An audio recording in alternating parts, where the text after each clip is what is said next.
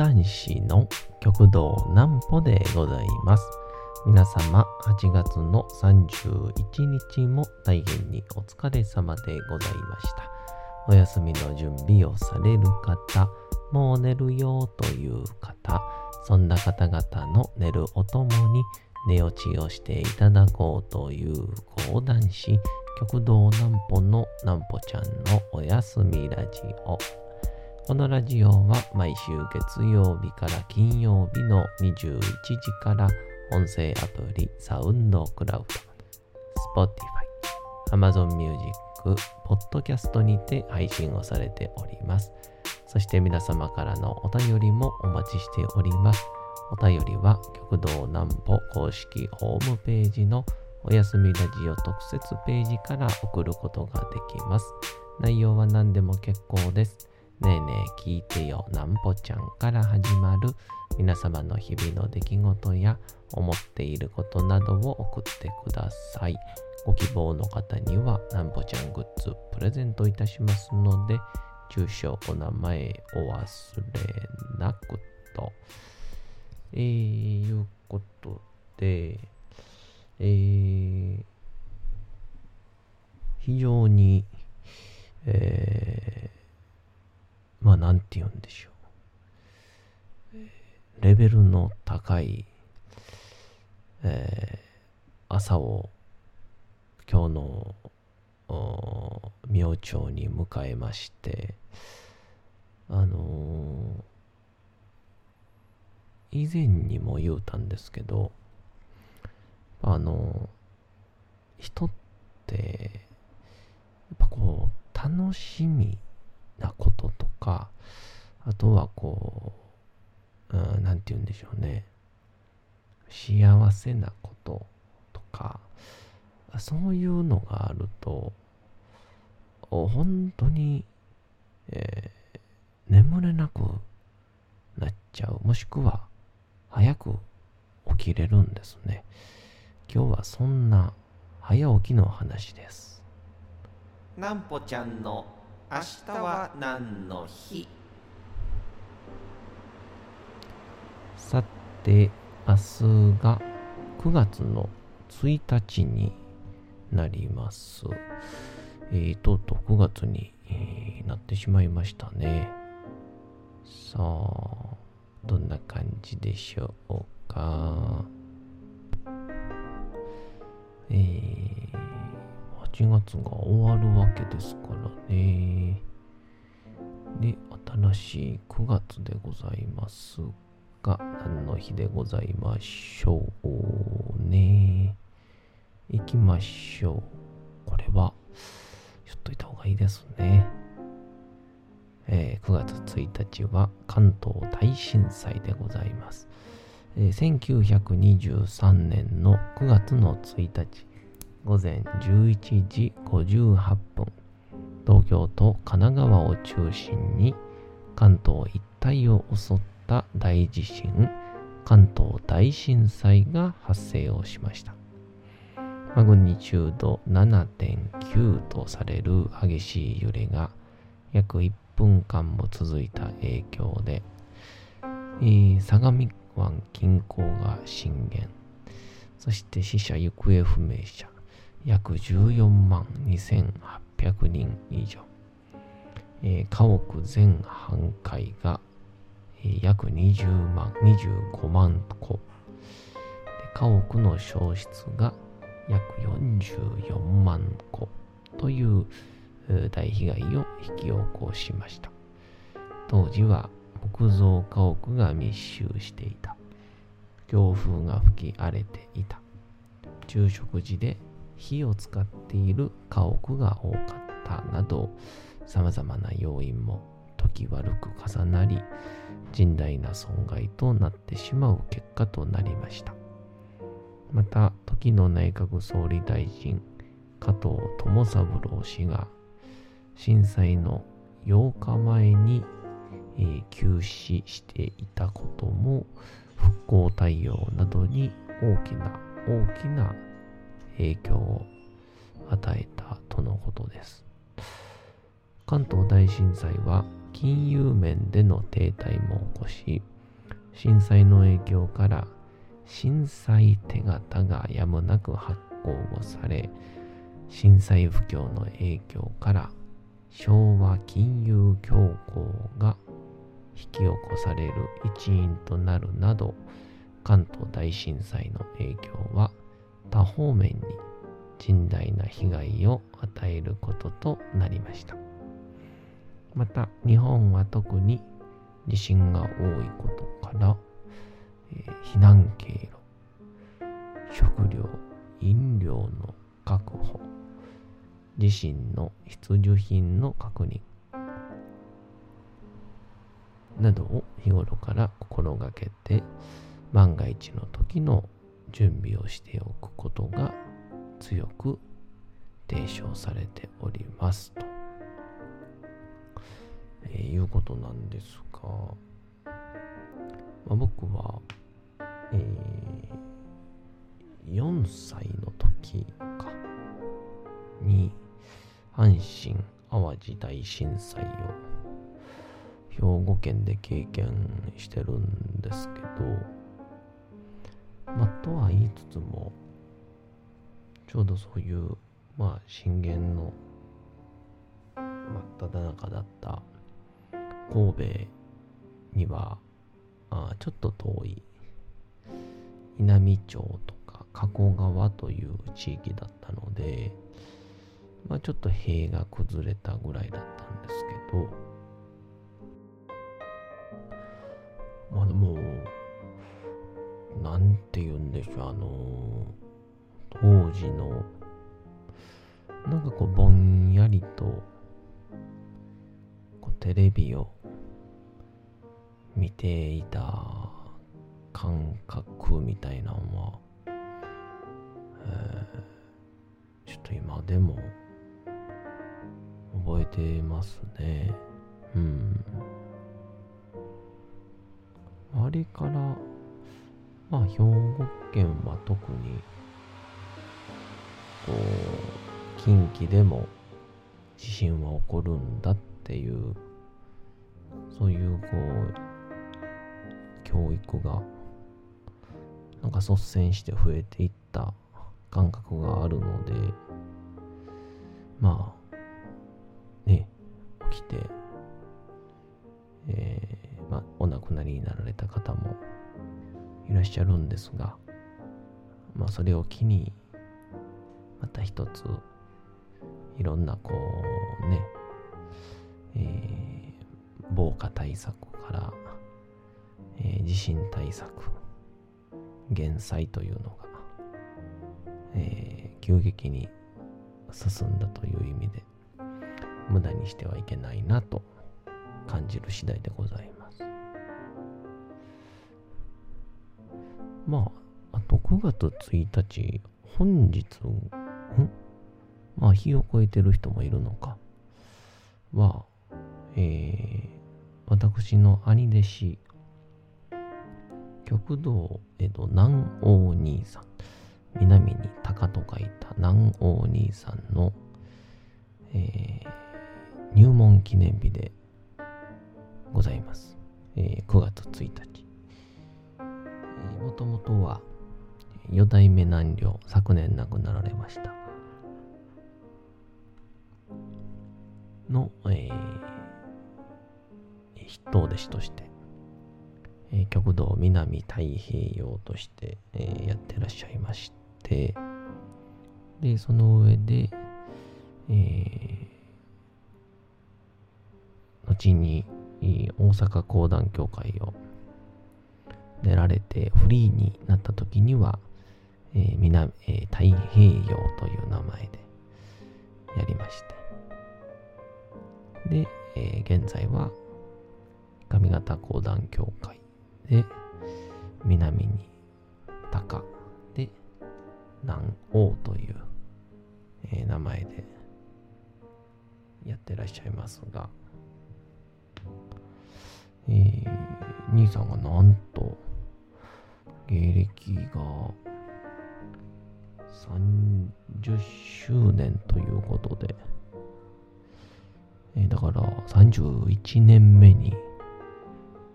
入るんですかね。兄さんが91年の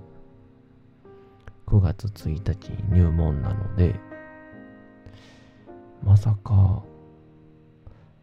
僕が生まれた年の僕が生まれる約2ヶ月前に兄さんが講談師になってあるという、えーちょうど今兄さんがどういう流れでこう講談師となることになったのかというのが、えー南郷兄さんの、えーブログというかノートというので展開されてますんでもしよければ、えーご覧ください、えーすごく面白いので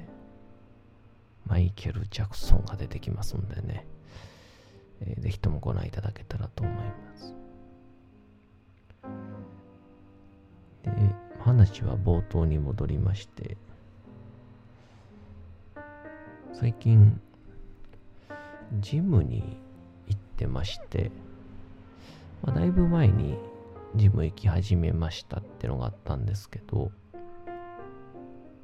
まあなんかちょっと申し込んだはええけど結局みたいなやつに多分なるんだろうなという感じやったんですけど、えーもうつい数日前からちょっと朝に行ってみるのどうかなと思って、えーまあ大体朝5時半とかに起きてでちょっと遠めのエニタイムって言うんですけどフィットネスジムにちょっと遠めのとこだとバイクで行ってまあ近場で言うと弁天町とかなんですけどこっちの方だとえー、まあチャリンコでさーっと行っちゃうんですが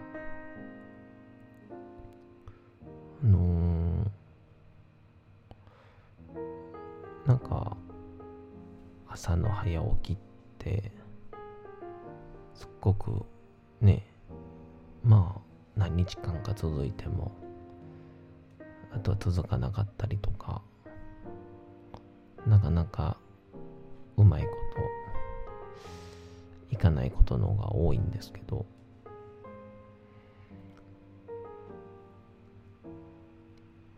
朝にこう、ジムに行って、で、まあ、筋トレプラス、えーストレッチして、最後にこう、シャワールームがついてまして、そのシャワールームがですね、これべらぼうに気持ちいいんですね。で、まあ朝シャワーって、まあ、一人暮らしからすると、まあ、夜も入って朝も入るっていうのは、まあ、ちょっと贅沢なわけですよね。ちょっと贅沢なんですけど、まあ、ジムなら、お金を払ってる以上ですね。うん。水道ガス、無料じゃないですか。で、入るシャワー。すっごく気持ちよくてですね。で、まあ、大体終わっても、まあ僕もそんなに自分を追い込んで追い込んでみたいな筋トレではありませんので、だいたい6時半ぐらいには終わって、家に帰ってきたら、そうですね、7時前とかなんですけど、シャキンとこう、目が覚めますから、すこぶる気持ちいいんですよね。えー、とりあえず起きて行ってしまえばみたいなところがあるので、めちゃくちゃ気持ちよくて。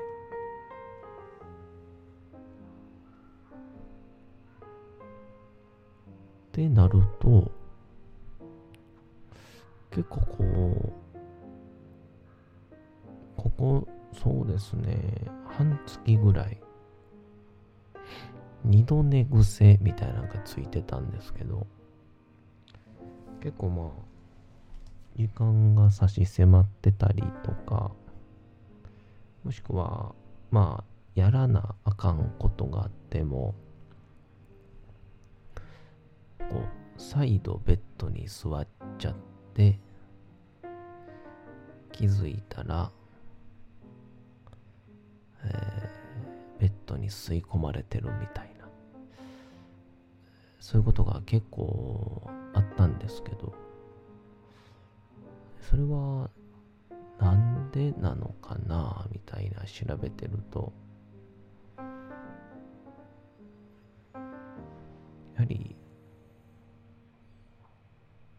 れは現実逃避なんですよっていうのを書いててこう起きて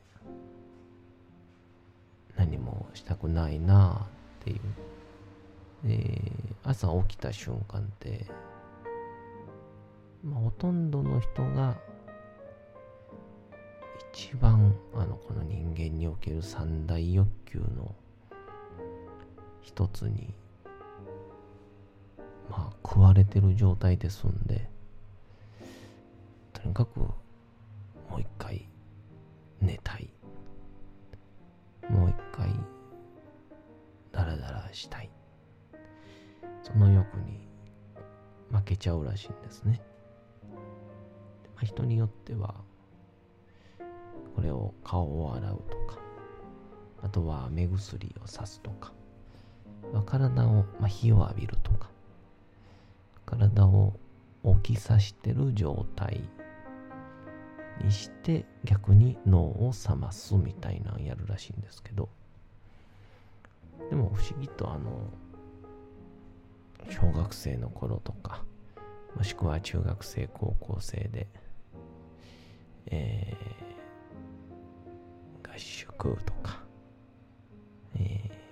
ー、遠足修学旅行非常にやっぱ楽しみだった日っていうのは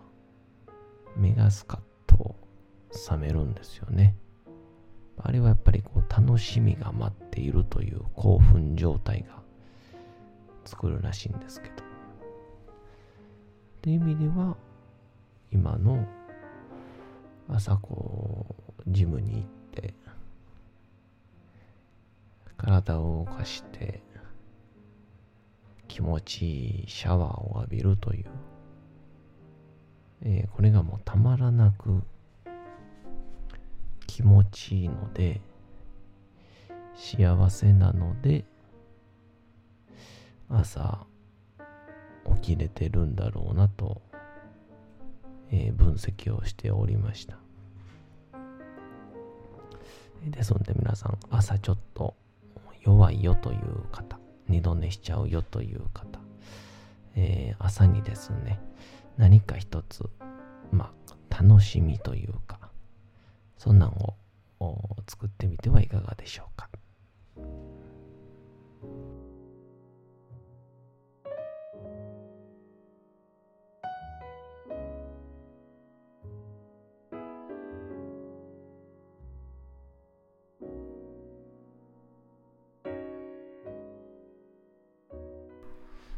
て、時刻はうとうと朗読会の時間となりました。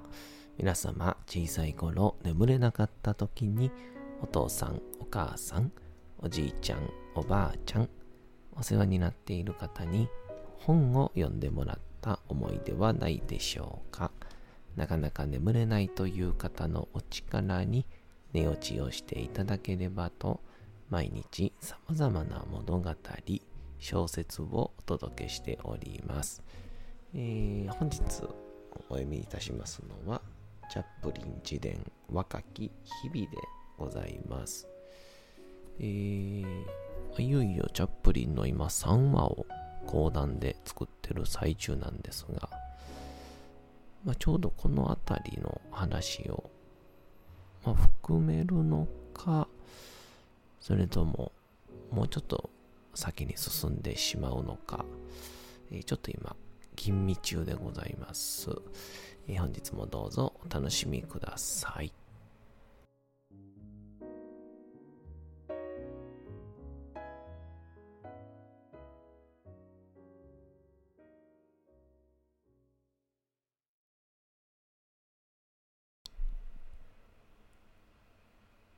チャップリン自伝若き日々あの人が中に入れてくれないんだよ。それに酔っ払ってるみたいなんだ。と私は父に訴えた。しかし、一緒に家に向かって歩く父も千鳥足だった。私もシラフじゃないんだよと父は言った。私はそんなことはないと言って、父を元気づけようとした。いや、酔ってる、と、父は申し訳なさそうに答えた。今のドアを開けた父は、黙ったままそこに立って、ルイーズを睨みつけた。彼女は暖炉の横に立ち、マントルピースを掴んで体を揺らしていた。なぜこの子を家に入れなかったんだと父が質問をした。ルイーズは混乱した目つきで彼を見ると、ブツブツつぶやいた。あんたも地獄へ落ちればいいんだ。みんな一緒くたに。突然父はずっしり重い洋服ブラシを戸棚から手に取ると、彼女に向かって素早く放り投げた。ブラシの背はルイーズの頬を直撃し、彼女は目を閉じたかと思うと、まるで全てを忘れられるのを歓迎するかのように、気を失ってどさりと床に崩れ落ちた。父がしたことはショックだった。そんな暴力行為は、父に対する尊敬の念を減じさせてしまった。その後、どうなったかはよく覚えてはいない。おそらくシドニーが夜遅く戻ってきて、父は私たち二人を寝つかせた後、また外出したのだと思う。後になって分かったことだが、その日の朝、父とルイーズは喧嘩をしていたのだった。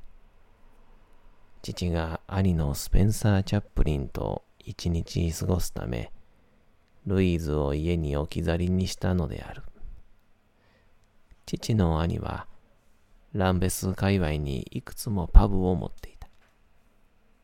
自分の微妙な立場のせいで、ルイーズはこのスペンサー・チャップリンに会いたがらなかったのだが、父はそんなルイーズを無視して、一人で出かけてしまったのだ。ルイーズはその報復として、ほっつき歩いて過ごしたというわけである。